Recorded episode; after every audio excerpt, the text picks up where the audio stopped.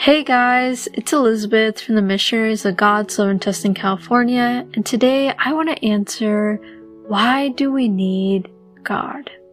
Like, why do we need Him in our life? And I feel like sometimes the answer can be simple, such as we need Him because we're lost. And I don't mean like, oh, I don't know where I am, or I don't know where to go. I don't mean like directions. But I feel like it's more we get lost in the world. There's just so many voices that tell us, do this, now hang out with these people, or go buy this, or go to this bar, or try this and that, and so on. The world just seems to offer us so much. But how can you know what to do?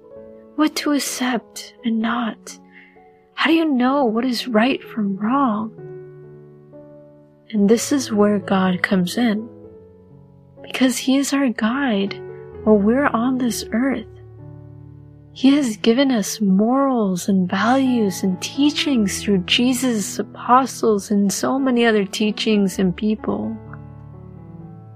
With God's help and His wisdom, we're able to navigate through all those voices and offerings that the world gives us. They help us to make better choices in our lives.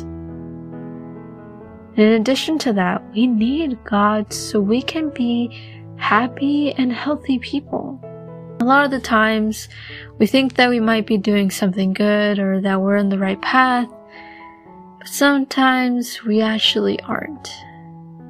And that's where God changes us and corrects us for the better. He shapes us and molds us to improve whatever problems or sins we have. And yes, even if we have God, problems will still exist.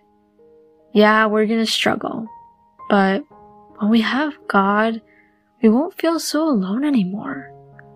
Problems will still exist, but they won't feel as big or impossible to solve. God is always going to be there for us. We need God so we don't destroy ourselves by following the world. And this can sometimes be hard to believe because a lot of times we think, well, whatever, I don't care. Or I just do whatever anyone else does. I just follow what they're doing. And sometimes the things that other people do aren't right. Even if it seems like so many people are just doing it and that just doesn't seem like nothing's wrong with what they're doing. But other times people don't do directly bad things. Like they just might hang out with friends or family or they're just sitting home texting or just scrolling through their phone. So yeah, sure, they're not really doing anything really bad. But what really is wrong with that is they aren't serving God. They aren't helping God to do His work on this earth. So yeah, they aren't doing anything wrong or morally wrong, but they aren't also bringing goodness nor helping others. They aren't working to bring the kingdom of God on earth.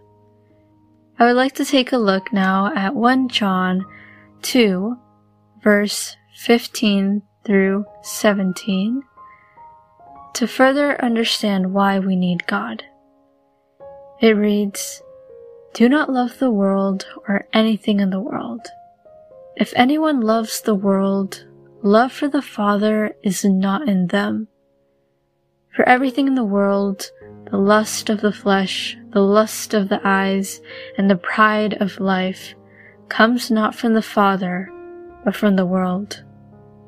The world and its desires pass away, but whoever does the will of God lives forever.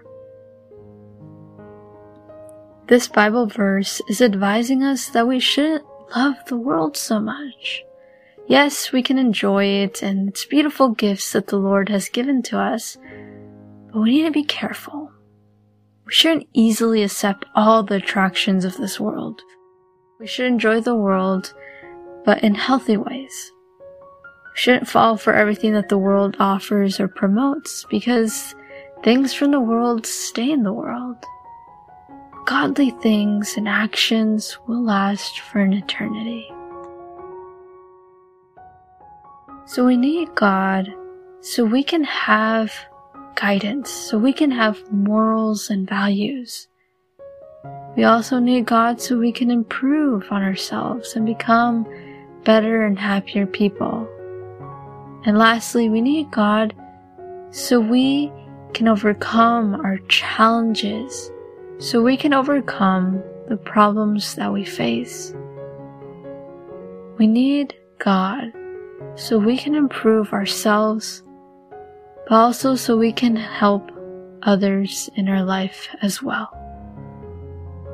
Continue meditating on this topic, and if you would like after your prayer, please share with us what are your reasons as to why we need God. Tell God, Speak to me, O Lord for your servant is listening.